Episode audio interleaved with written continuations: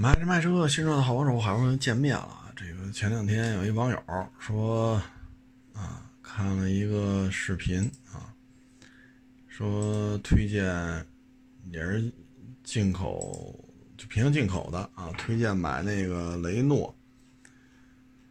啊，这车呢，就是一个硬派越野啊，Duster 啊，车呢是二点零配四速自动。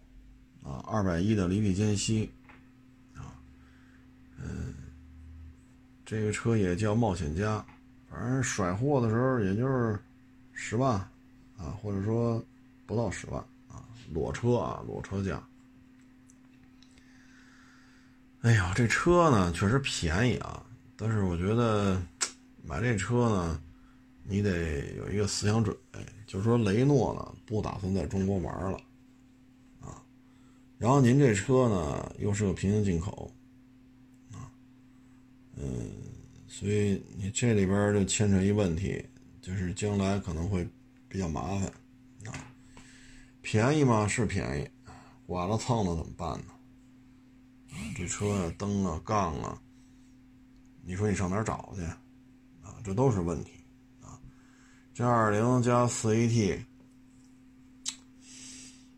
哎呀，这东西这保养的话，因为也不太清楚啊，机滤啊，啊，变速箱的这个滤芯儿啊，包括你四驱系统，您这个后桥这一块儿啊，包括您这个皮带啊，等等等等，这些东西现在咱都不了解啊。而且说呢，去年夏天就有就有同行在卖这车，卖到现在了。这车还有，啊，所以我觉得您要真想买呢，嗯，反正这价位的还真没有什么可选的，啊，二零二零呢倒是跟它价格差不多，啊，但是二零二零的质量啊，原来拍过一片子嘛，副厂件比原厂件质量还好，说的就是它，啊，所以确实便宜，原装进口，啊，开出来挺唬人。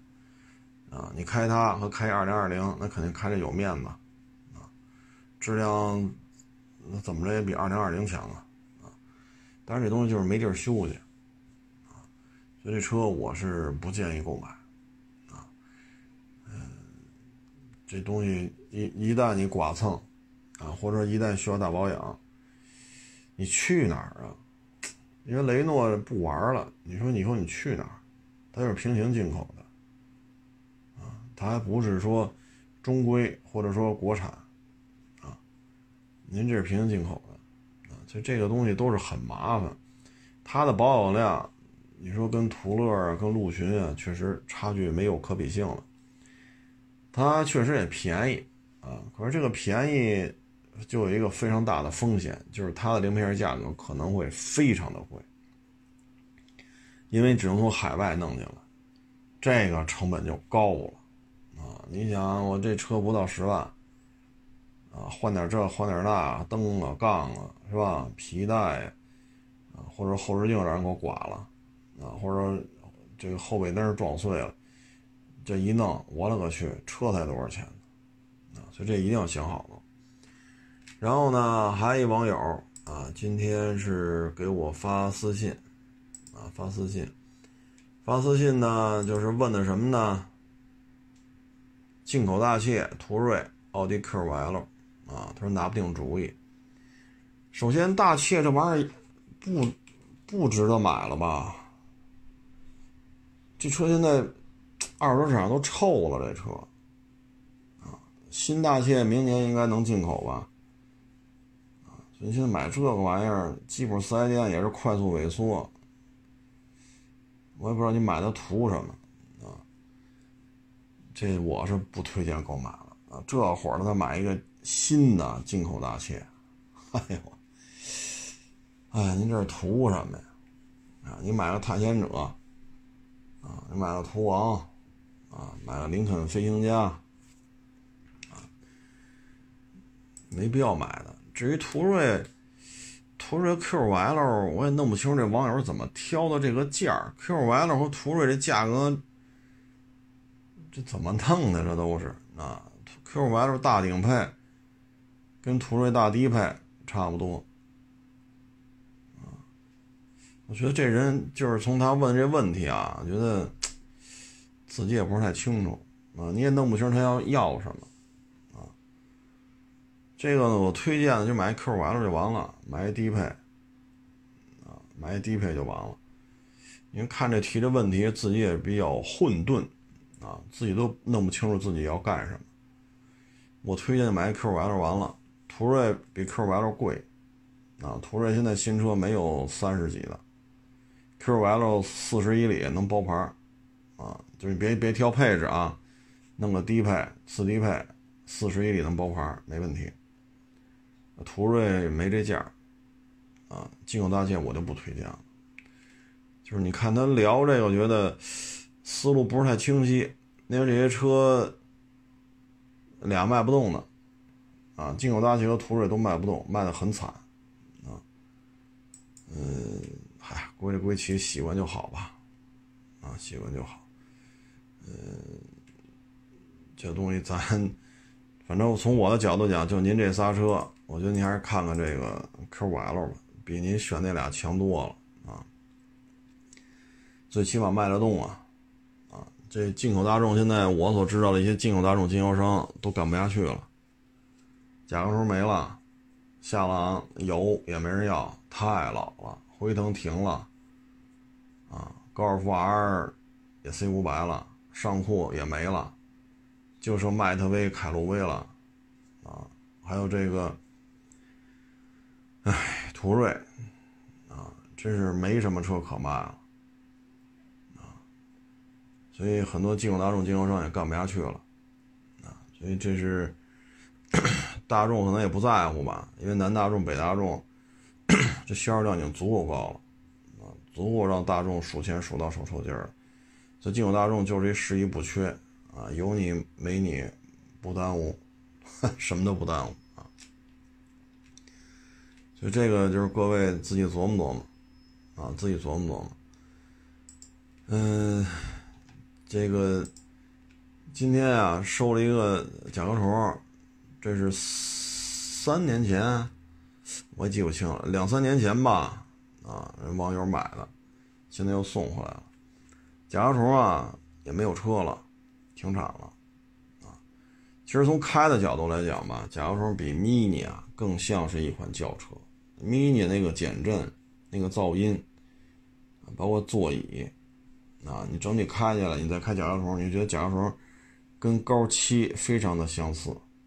啊它更像是一款正常的轿车，噪音控制、空间啊，mini countryman 还好点啊，但是其他的 mini 跟这个比还是差点，所以甲壳虫这种空间、噪音、舒适度，我觉得比 mini 更正常一点。1.4T 啊，全时电保啊，但是这车吧。那个边框那儿啊，嗨，人家一直在家里小区里停，啊，就那天回来晚了没地儿了，停在小区门口马路边的那个停车位上，结果人家在边框上让人砸了一下，啊，这我们也只能去修去了，不修去太难看了，啊，砸了一个鸭蛋大的一个坑吧，倒是也没多深，但是那漆给砸爆皮了，哎，就只能去修去了。啊，是这么一情况。明天呢还会收一个，就如果不出意外啊，明天会收一台宝马二系旅行，啊，人是来置换的。我这儿啊来了一汉兰达，啊，二七，公里数还挺短的。嗯，我还没发朋友圈呢，就让人定了。但是人家呢是要拿。宝马二系旅行来置换，啊，嗯，这宝马二系旅行呢不是北京牌，它也签不回来了，啊，所以明天看看吧。1.5T 三缸，BMW 试图进军 MPV 市场的一个呃先头部队，但是市场反馈是一塌糊涂，所以到时候我们就看看，啊，看看这车，争取时间来得及的话呢，拍一大视频，啊，拍一大视频咱也看看。实际的状态跟各位做一个分享啊，呃，拍着玩呗，反正也是自己收的啊，说好说坏，反正也是我花钱买的，是不是这道理啊？反正德国吧，玩 MPV 确实不太擅长这有什么说什么啊，确确确实玩不太利索。然后明天吧，明天收回来的话，跟各位做一个分享。啊嗯，今天微博上发了一个视频，时速二百九十九公里的摩托车，啊，很多网友都在这留言，啊，就觉得这太危险了。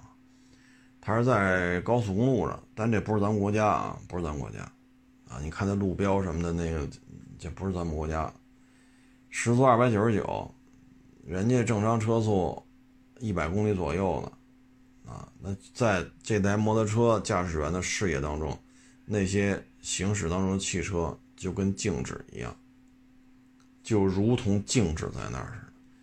比如说，假如说啊，人开一百二，你开二百九十九，那你们之间速度差还在一百七，啊，一百七，啊，当然就是把零头算成一百七十九啊，那你这个速度差也是很可怕呀。啊相当于一辆车停在高速公路上，你以一百七十九的速度从边上开过去，可不可以这么理解？啊，就是人一百二，你二百九十九，啊，这个只要稍微一有剐蹭，必死无疑，你你肯定活不了，啊，这个没有办法了，啊，所以还是提醒各位，这是玩命，啊，他之所以拍这个车速表呢，其实也是这个岁数的人吧炫耀啊。就生怕别人瞧不起，啊，生怕自己默默无闻，啊，拍了之后发到自己的社交媒体上，这样的话，提高自己的知名度啊、关注度啊，显得自己特牛啊，啊，这个年龄段确实愿意干这事儿，啊，确实愿意干这事儿，但是这个稍有闪失，留个全尸都留不了，啊，这有什么说什么，你留个全尸你都留不了啊。昨天呢 c n c a p 公布了一个碰撞实验，就第二批2020年 c n c a p 碰撞实验。这里边呢，哎呀，这个一汽大众啊，新出的这个品牌叫捷达 VS 五啊，五星批发部嘛，是吧？咱们一说这个 c n c a p 就是五星批发部，结果呢，捷达 VS 五还愣撞了个四星出来。啊哎呀，这真是让我们说什么好啊！反正今年吧，就两个品牌在碰撞实验中，真是 你要说注了水吧，也也不为过啊。一个就是本田，一个就是大众啊，撞的是稀里哗啦的啊。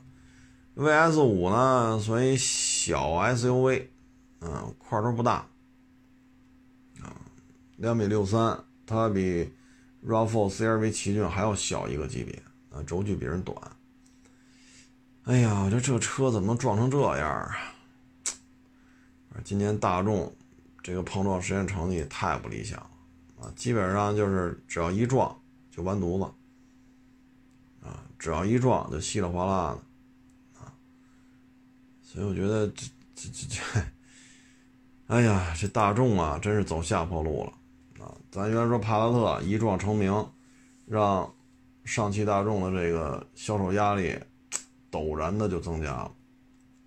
那这个捷达 VS 五这么一撞，其实也影响了很多消费者的这种购买的热情啊。你看现在帕萨特，这明显就不行了。像 VS 五这种车呀，它跟思域不一样啊，它跟 GL 八也不一样，因为它可替代的车型太多了。本身你 VS 五就脱胎于大众大众的 SUV，而大众这么大的 SUV 人家也有，你无非就比人家稍微便宜一点，配置稍微增加一点，但你碰到实验撞成这样，你的负面的影响啊，就你那个价格的一点点优势，配置上一点点优势，就完全抵消了，啊，所以捷达也是出师不利吧。啊现在中保研对于皓影也没有个说法啊。我估计皓影这事儿也就这么着了。可能今年是不是不会再有本田的车去撞了？因为撞的稀里哗啦啊，英仕派尔、皓影、凌派、飞度，呃，不是飞度，那个风范啊，撞一个折一个，撞一个折一个啊，全全撞趴下了。如果皓影不会再公布成绩了，那中保研是不是就没法再去撞本田的车了？啊，如果你还非要去撞的话，那可能会出现一些，哎，这不是闹呢吗？啊，那这是成闹了啊，就别撞了算了啊。嗯，还有一个大奔啊，昨天晚上正式亮相啊。这大奔呐，呃，我也仔细看了看啊。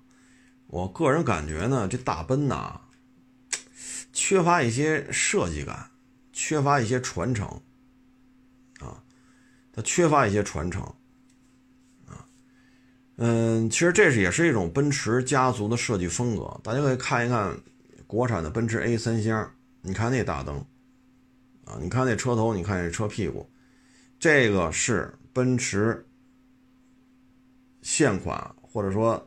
今后一段时间发售的新车的这个前脸的一个家族式的一个设计风格啊，你可以看一下奔驰 A，你再看一下 S 啊，嗯，个人感觉吧，不是那么的霸气啊。它这种风格呢，你看你再大一点的车啊，比如 GLE，这比被国产奔驰 A 大啊，你会发现呢，灯呢也略微的。小了一点，就大灯的面积，嗯，这个就是未来一段时间啊，大奔的一个家族化的脸谱。包括你看 GLE 的尾灯，也是这么耷拉眼儿，耷拉眼儿啊，嗯，好不好看呢？反正 GLE 现在卖的还行啊，卖的还行。所以这个奔驰 S 吧，我觉得以奔驰这么强势的这么一个品牌。应该是能把它推起来，嗯，但是跟我们心目中的这个高端大气上档次的有点区别，啊，有点区别。嗯，这个家族风格呢，大家可以看 G L S 也是这样的，啊，总体给人感觉吧，就是这个结尾啊，过于的怎么说呢？嗯，不够大气。啊，我不知道大家有没有这种感觉，不够大气。你像 SUV GLS、GLE 也是这种，啊，小鼻子小眼儿，啊，尾灯也都是这种耷拉眼儿。但是呢，GLE、GLS 首先车身高，啊，车身比较高大，啊，所以呢，人有一个相对雄伟的这么一个体型在这撑着，灯仅仅是点睛之笔。但咱这大 S 来说呢，车身你不可能说做的一米七、一米八，你不可能做那么老高，啊，甚至说再往高了加点这个大 S 这么弄不合适啊。所以你这个尾灯呢，因为它又是三厢车，后屁股撅出来了，撅出来之后，这个尾灯就成了后备箱当中的一个点睛之笔。但这个尾灯确实这么耷拉眼的话，不太好看，啊，我我个人是不太好看。但是它是 S 啊，啊，它就造这样了，那他有他的理由吧。内饰呢，我觉得也是过于的简洁了啊，我个人感觉是缺乏一些设计感啊。硕大的一个中控台的一屏，上面顶着四个空调出风口，然后方向盘后边是一大屏啊，这个。简洁是是是没问题啊，咱不能否认这一点，确实是忒简洁了啊。但是这这这这，嗯，我觉得是不是应该多一些设计感呀？啊，多一些设计感。我觉得这个内饰啊，缺乏一些设计的这种，嗯，怎么说呢？就让人感觉过于简洁了。这种级别的车型呢，它是 D 级轿车。啊，因为你要再往上，就是劳斯啊、飞驰啊，就这个了。所以咱这个呢，内饰还是应该多一些物理按键啊，通过物理按键的布局、配色，啊，包括你这按键的用料，才能跟你这个身份相符啊。结果你弄的，哎呀，就跟特斯拉似的。但是特斯拉你说，是吧？这个，嗯，你屏能这么大吧，就给人感觉，因为你要放在一五年、一六年，说特斯拉大屏往这一戳，那会儿特斯拉也没便宜的，不像现在二十七万多，国产的 Model 三补贴之后就这价。你现在是这样，那一五年、一六年时候，那特斯拉这么玩，人感觉特有档次感。为什么？那会儿特斯拉没这个价，啊，都奔百，啊，说的是这个价位来讲，说的是豪车不为过。因为一五年、一六年特斯拉就这价，你说找一二十多万的没有，哈，没这个，啊，所以这个大奔这么弄吧，我觉得从我的感觉啊，缺缺乏一些内饰的这种匠心，啊，你看我也开特斯拉，我也开一些其他的这种大屏的这种车，它这个就是尤其是光线比较暗的时候啊。这个大屏啊，这个这个感觉，反正当然了啊，人家是 S，人家屏处理的肯定会更高级啊。但是我觉得啊，要表现出你的身份，你还是需要一些物理按键。通过物理按键的形状，包括特别奢华的这种材质做成这个按键，包括你的颜色、你的布局，它能提高一些身份啊。所以咱这个简洁。中控台如此简洁，对于这种价位的车来讲，我个人啊，我觉得持保留意见吧，啊，持保留意见。大家可以看一下，就是前两天刚发布的古斯特，你看一下那个的内饰，啊，古斯特的内饰你看一下，啊，然后那个我觉得也挺简洁的，嗯，上面是一大液晶屏横贯过来的，然后中间是俩大出风口，中间带三个按键。在底下是一堆按键，我觉得这个和这身份相符啊。再一个呢，大家可以看一下2020款的飞驰，你看看飞驰的中控台啊，你说这俩，你说档次低吗？对吧？这俩可不能说是便宜车了啊！一古斯特，一飞驰，咱可以看一下2020款的 6.0T W12 的飞驰，你再看一下。昨儿前儿刚刚发布的全新一代古斯特，你看一眼那俩的内饰，你再看看咱这个，我觉得以这个价位来讲，玩简洁，尤其是内饰座舱啊，不太合，不太合群儿啊。为什么呢？买这个车的都是要接待商务客户的，啊，呃，所以这个就值得商榷吧，啊，呃，到时候看吧，啊，反正现在呢。奔驰呢也得考虑我这个车的实际的消费者的需求。客观的讲呢，现在奔驰 S 的消费群体啊，逐渐的年轻化，啊，可能年轻消费者对于这车还是比较认可的，啊，可能会很追捧这种设计风格啊。其实咱回顾一下啊，你像 W 幺四零的时候，当时的这种车型的消费群体。啊，那会儿还什么 S E L 呢？啊，就 W 幺四零，俗称虎头奔啊。那会儿的消费群体呢，岁数偏大，啊，一般都是大哥级的，啊，大佬，啊，这个岁数偏大，他们对于虎头奔呢是非常认可的，觉得这车霸气，啊，壮实，啊，大块，啊，开出去有面儿，啊，有派儿，有范儿。带劲啊！这是对于幺四零的评价，但是幺四零呢，当然在欧洲和北美评价巨低，说这车太蠢啊，这肌肉练练过了劲了啊，一身的赘肉，就是肌肉发达嘛，发达，但练大发了，不好看了啊。但是这车呢，在咱们这边特别受认可，因为开出去有派儿、有面、有范儿啊，威武霸气。到了后边的那个蝴蝶奔呢，就特别不认可，啊，当时开 W 幺四零的老车主过来说换吧，你出新款我就换呀。结果一看，哎呦我去，这端庄大方、不怒自威，是吧？威武霸气，怎么在这车上找不着啊？当时在展厅里边，W 幺四零的车主对这个蝴蝶奔评价极低啊。但是呢，当时蝴蝶奔是针对欧洲和北美对于 W 幺四零蠢笨啊，这个 赘肉太多啊，针对这种呢批评，做出了一个迎合的这种改变啊，就是说到了蝴蝶奔。特别的精炼了，线条啊、肌肉感呀、轻盈啊、灵动啊、活跃，哎，这种感觉都做到位了。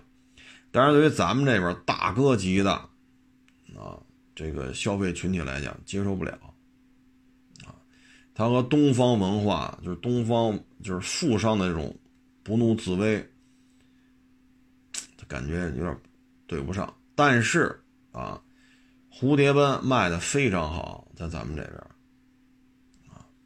卖的非常好，啊，销量上没有任何问题，不认可归不认可，啊，为什么呢？新一代富豪成长起来了，啊，所以这车还是有有一定的销量，在国内卖的没有什么问题，啊，嗯，所以就说这两啊，咱就不说其他的了，咱就说这两代啊，因为当时在国内呢，这两代呢，呃，就是个人用户购买的比重啊，突然一下就增加了。啊，他突然一下，奔驰觉得我得迎合个人消费群体的需求了，啊，不像之前 W 幺二六那个基本上都是企事业单位，啊，个人买的比例啊特别的低，啊，所以呢，就是幺四零海外全是批评，国内特别受认可，蝴蝶奔海外特别认可，国内最起码幺四零的车主不认这东西。啊但是认与不认，虎头奔、蝴蝶奔在国内卖的都挺好，所以呢，想通过这事儿就说明什么呢？消费群体的年龄越来越低，低龄化，啊，可能到了这一代，奔驰大 S 可能平均购车年龄应该就不到四十岁了，啊，三十大几岁了，所以它这种内饰的风格对于这个年龄段。还是有一定作用，但是我个人呢，就是外形就这样啊，因为你看奔驰 A、GLB、GLE、GLS，你看都是这种小鼻子小眼儿啊，浓眉大眼儿你见不着了。这一代奔驰新车啊，最近这一两年上来的全是这样，这是家族化风格，就这样啊。嗯，所以我觉得这外形应该逐渐就能接受啊。将来的奔驰 C、奔驰 E 也是这样，所以你也就习惯了啊。好不好的都这样，你不也得买吗？对吧？因为有些群体来说，不买奔驰没法办，只能买奔驰，特别是 S 级啊。有些到这个份儿上了，说我就得开一 S，我才能出去谈事儿。没办法，就得买，好看不好看，舒服不舒服，好不好停车，这个那个，你得买一个，要不然。有时候这圈子里不好混，但是这个内饰吧，我，嗯，到时候大家评价一下吧，啊，这么简洁的内饰，大家可以看一下宾利飞驰还有古斯特，啊，嗯，看吧，反正奔驰这玩意儿，人家是汽车发明者嘛，有些事情确实是前瞻性，啊，它有一定前瞻性，啊，呃，如果说。对这车外观内饰分开评价的话，我认为外外观的问题不大，啊，这是一种家族风格，从上到下，从小到大全这样，接受也得接受，不接受也得接受，这就是奔驰。从去年开始，往后这四五年之内，全新的各种奔驰车都这模样啊。我比较担心的就是这内饰，啊，过于简洁了，别的就没什么了，大致没情况吧。咱不说它了，说说雷克萨斯吧啊。作为二线豪门的领军人物啊，雷克萨斯八月份的销量啊暴涨，销量呢八月份呢突破了两万台，啊，同比增长百分之二十二点三。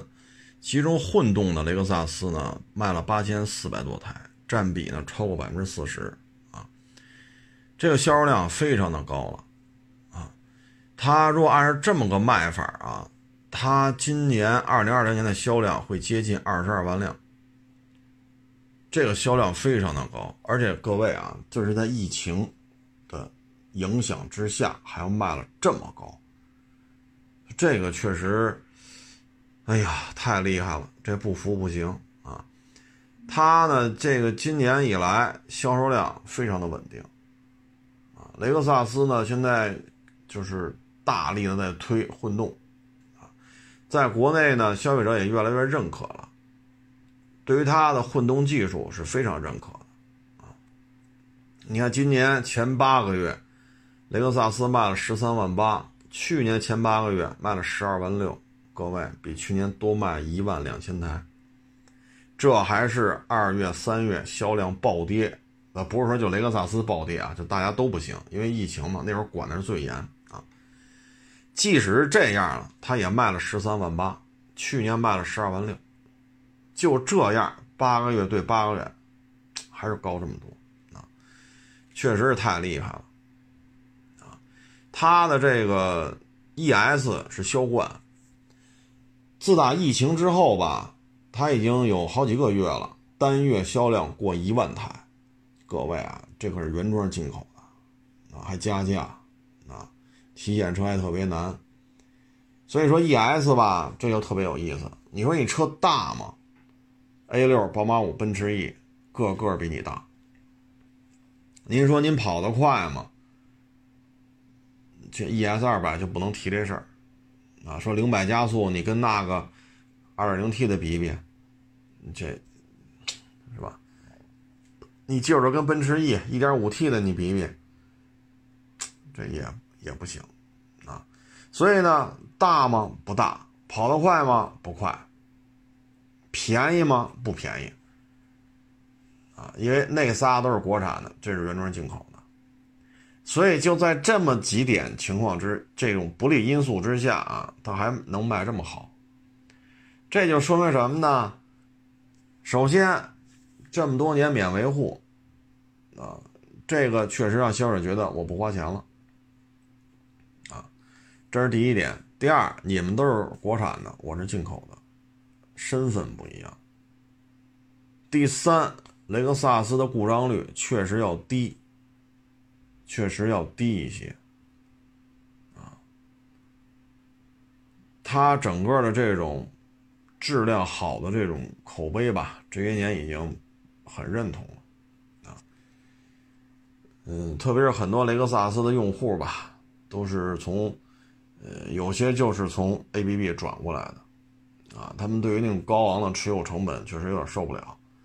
再一个呢，就是岁数大了之后，比如说开个六七年，ABB 的保值率跟雷克萨的保值率差距比较大，啊，所以呢，人一算这账，算了，我也别买这个，我直接买一它得了，啊，所以基本上都这么一个考虑，啊，所以雷克萨斯呢。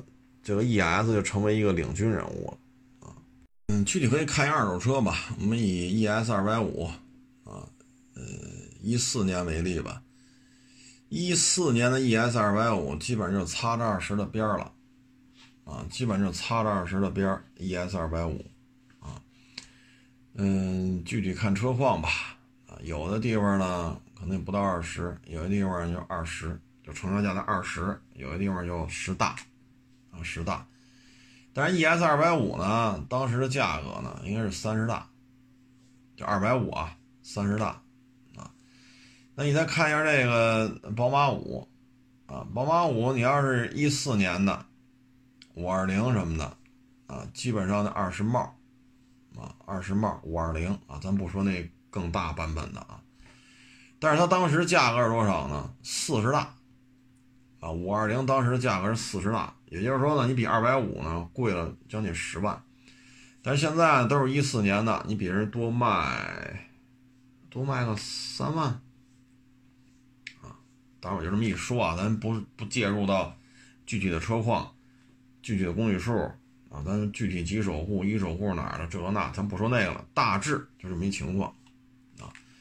一四年的五二零差不多就是二十帽啊，二十帽。嗯，也冒不了太多吧，基本就这么一情况啊。但是你看车价差多少，差老鼻子了，哈 哈真是差老鼻子了。同样呢，你再看一二六零，一四年的，一四年一二零那灯是那种形状的了啊，不是四个灯了，是两个大灯，一边一个了啊。一四年的一二六零呢，基本上也就是二十帽，啊，二十，但是比宝马价格就比五二零的价格稍微高一点，那也，高不了多少，基本上就是二十帽，啊，比宝马稍微高一点啊。当时价格呢，要二六零豪华，二六零 L 豪华，基本上都五十五十多，啊，而二百五呢是三十大，所以你看出来吗？就是你这个要比那个贵太多了，啊，至于 A 六呢，这个嗨，这主要就是二点零 T 吧，咱就不说那个什么什么更大排量的了，啊，基本就是 TFSI 标准。这个基本上一四年的过二十有难度了，零售价都过不了二十了。就是你喊，你也不太敢往上喊了啊，除非什么呀？原车漆、原车玻璃、原车胎，四五万公里，全身电保，个人一手。你除非这样了，你喊价你能喊个二十一二，基本上二零 T 标准，零售价喊价就是二十以内。啊当然，这车呢，当时的价格基本上一四年的时候，也要比这 ES 二百五稍微贵一点，啊，稍微贵一点。嗯，所以能看出来，就是买的时候呢，咱没花那么多钱，啊，没花那么多钱，但是卖的时候吧，咱这钱是，啊，所以这里边呢，确实存在着一些，嗯。价格上的这种差异性，啊，尤其是五二零和二六零豪华，就奔驰和宝马的，啊，价格都比较高，啊，价格比较高，当然有折扣啊，确实有折扣，但是这种价差比较大。再一个呢，咱就说价格都一样的情况下，你奔驰、宝马、奥迪，你持有六年，你每次保养费用得多少？六年的话，你换一次变速箱油，换一次全车刹车片、皮带、火花塞，啊，像这五系和这个奔驰 E 后驱的，你这些相关的油液它全换一遍，这个费用又得多少钱？而雷克萨斯基本上四年之内费用都是免的，啊，你只承担后边这两年，啊，所以它价格差还是有一些的。再就是故障率，啊，你像那宝马五二点零 T，上一代啊，基本上四万公里就得开缸盖，不能说百分之百吧，反正概率稍微有点高，啊，这确实让人比较烦了，这就 还得开缸盖，再跑这个公里数差不多还是这样，倒是也不贵，啊，四 S 店现在开这缸盖费用可低了。所以这里边呢，确实存在着这种问题，啊，确实存在着问题。嗯，你说，你说这个精英版吧，就 ES 二百五精英版，确实配置一般，啊，一般。但是当时车价确实便宜，啊，ES 二百五精英版当时车价确实便宜。反正就这么，哎，咱也别去细抠着了，因为这我这儿也没有这么多车。你说宝马五啊，A 六，奔驰 E 啊。ES 二百五都是一四年的都摆在这儿，我这也没这些车，那我们只能泛泛的一谈，啊，泛泛的一谈。反正雷克萨斯这个销量稳步上升吧，就跟他这个车主买回之后极度省心的这种使用感受是有关系的。如果混动版本呢，免费保养的周期会更长，所以它的这个省油啊，啊，不爱坏呀，啊，这给人感觉还是挺好的。但你要说，贵一点的 ES 保值吗？我认为这就另外一回事儿，啊，另另外一回事儿，这个啊，这个，因为它混动版本啊，这个价格呀就高了，啊，这价格就高了，所以你你价格高，你的这个整体的这个保值率就会有一些变化。啊嗯，所以 ES 混动版本的保值率就另外一回事儿啊，因为混动版的价格上去了啊，价格上去了，所以这个呢，ES 呢，我们觉得你要说省点心、保个值，那您可能就买这个自吸版本就行了，因为混动版本的价儿太高，大致这么一情况吧，所以咱不能说啊全保值啊，你也得分，特别是当年就是呃一。零八零九一零，买的 ES 三五零的，当时，嗯，那车上市我去了吧？好像是新闻发布会，我也记不清了。就是它中控台是一枣核似的椭圆形的，上尖上面尖下边尖，就那么个形状。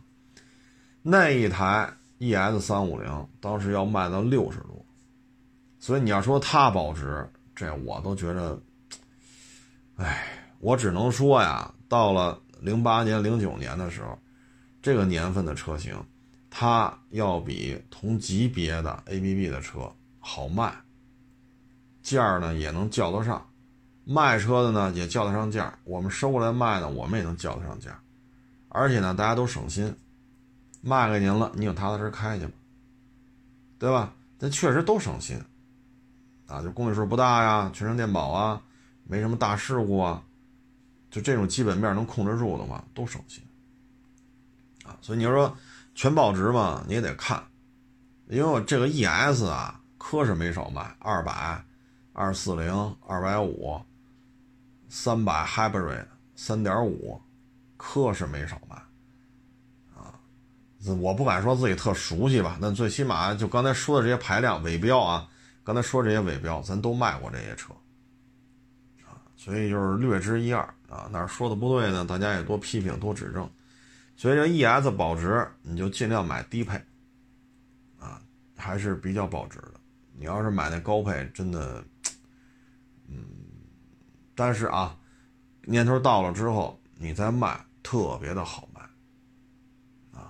尤其是这 ES 三五零，啊，你包括一四年它也有 ES 三五零，啊，但是这车存世量特别少。啊因为这车给人感觉什么呀？我就是买了一个大排量自吸，我也不飙车去，啊！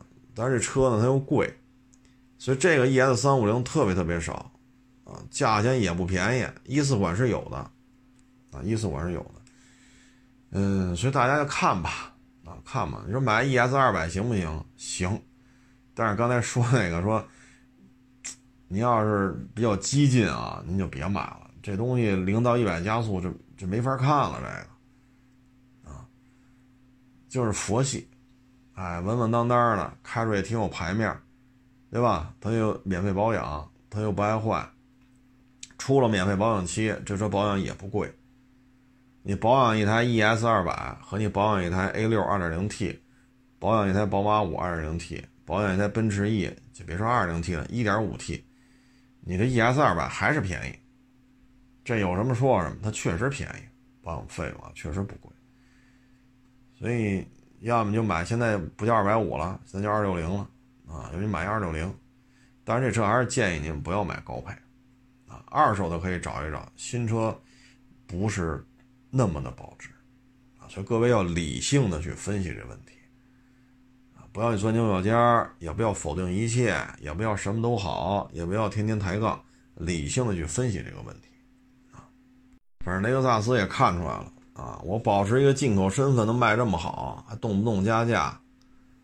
他现在已经不提国产的事儿，啊，呃，在商言商吧。所以你也不能说雷克萨斯无良车商、黑心车商，他也有他的诉求，啊。您要是觉得他这个不行，那您就别买。你可以退而求其次，去看看凯美瑞，看看亚洲龙。啊，包括换代之后的汉兰达也是有混动了，不像现在就一二零 T，三点五的也给停了，混动的没有。换代之后它就有混动了，你可以看看那个。啊，包括亚洲龙也是免基础保养的。啊，嗯，可以看一看。啊，这里边呢，丰田也有卖不好的车。你比如 CT，CT 就很难卖。为什么呢？卡罗拉雷凌混动十三万多，然后店里优惠基本上一万多块钱，所以这个卡罗拉雷凌的混动入门级就是十二万帽，或者十二万，啊或者十二万帽裸车价。当然个别地区可能十二万没守住啊，可能十一万八九了啊，基本上都在十二万帽提裸车。它的款型、配置、空间跟 CT 二百 H 去比，那卡罗拉雷凌肯定是更实用一点啊。人有一个单独的大后备箱啊，不能说多大吧，反正比 CT 二百强。CT 二百两厢车嘛，对吧？后排空间也比 CT 二百大，款型也新，基础的安全配置也高啊。本身丰田的保养也不贵，所以你差好几万的话。这个是吧？所以雷克萨斯也有卖不动的，啊，它大浪淘沙卖不动，它基本上就放弃了。比如 GS、RS、CT 二百 H、CT 二 CT 二百 H 还在，但是 CT 二百 H 卖的也不好，啊，大致这么一情况吧。包括退出的还有 G 叉，就是霸道的雷克萨斯版本，啊，它卖不好它就退出，卖不好就退出，反正退出的也很多。所以也不要过度去神化雷克萨斯，它也有很多车不好卖啊。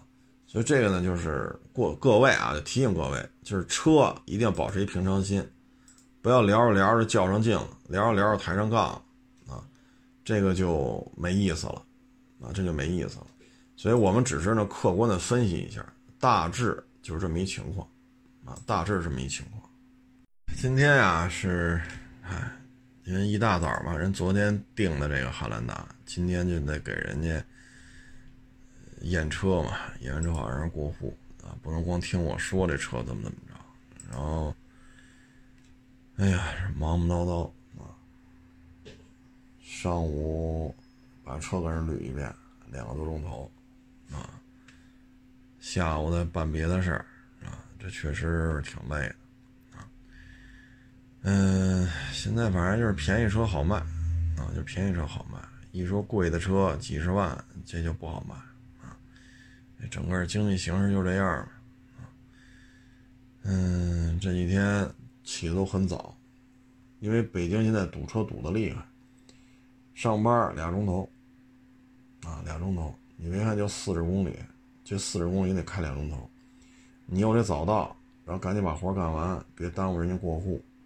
你这里面确实就是只能是早起，啊，嗯，这个不多聊了，哈 哈不多聊了，确实是挺累的。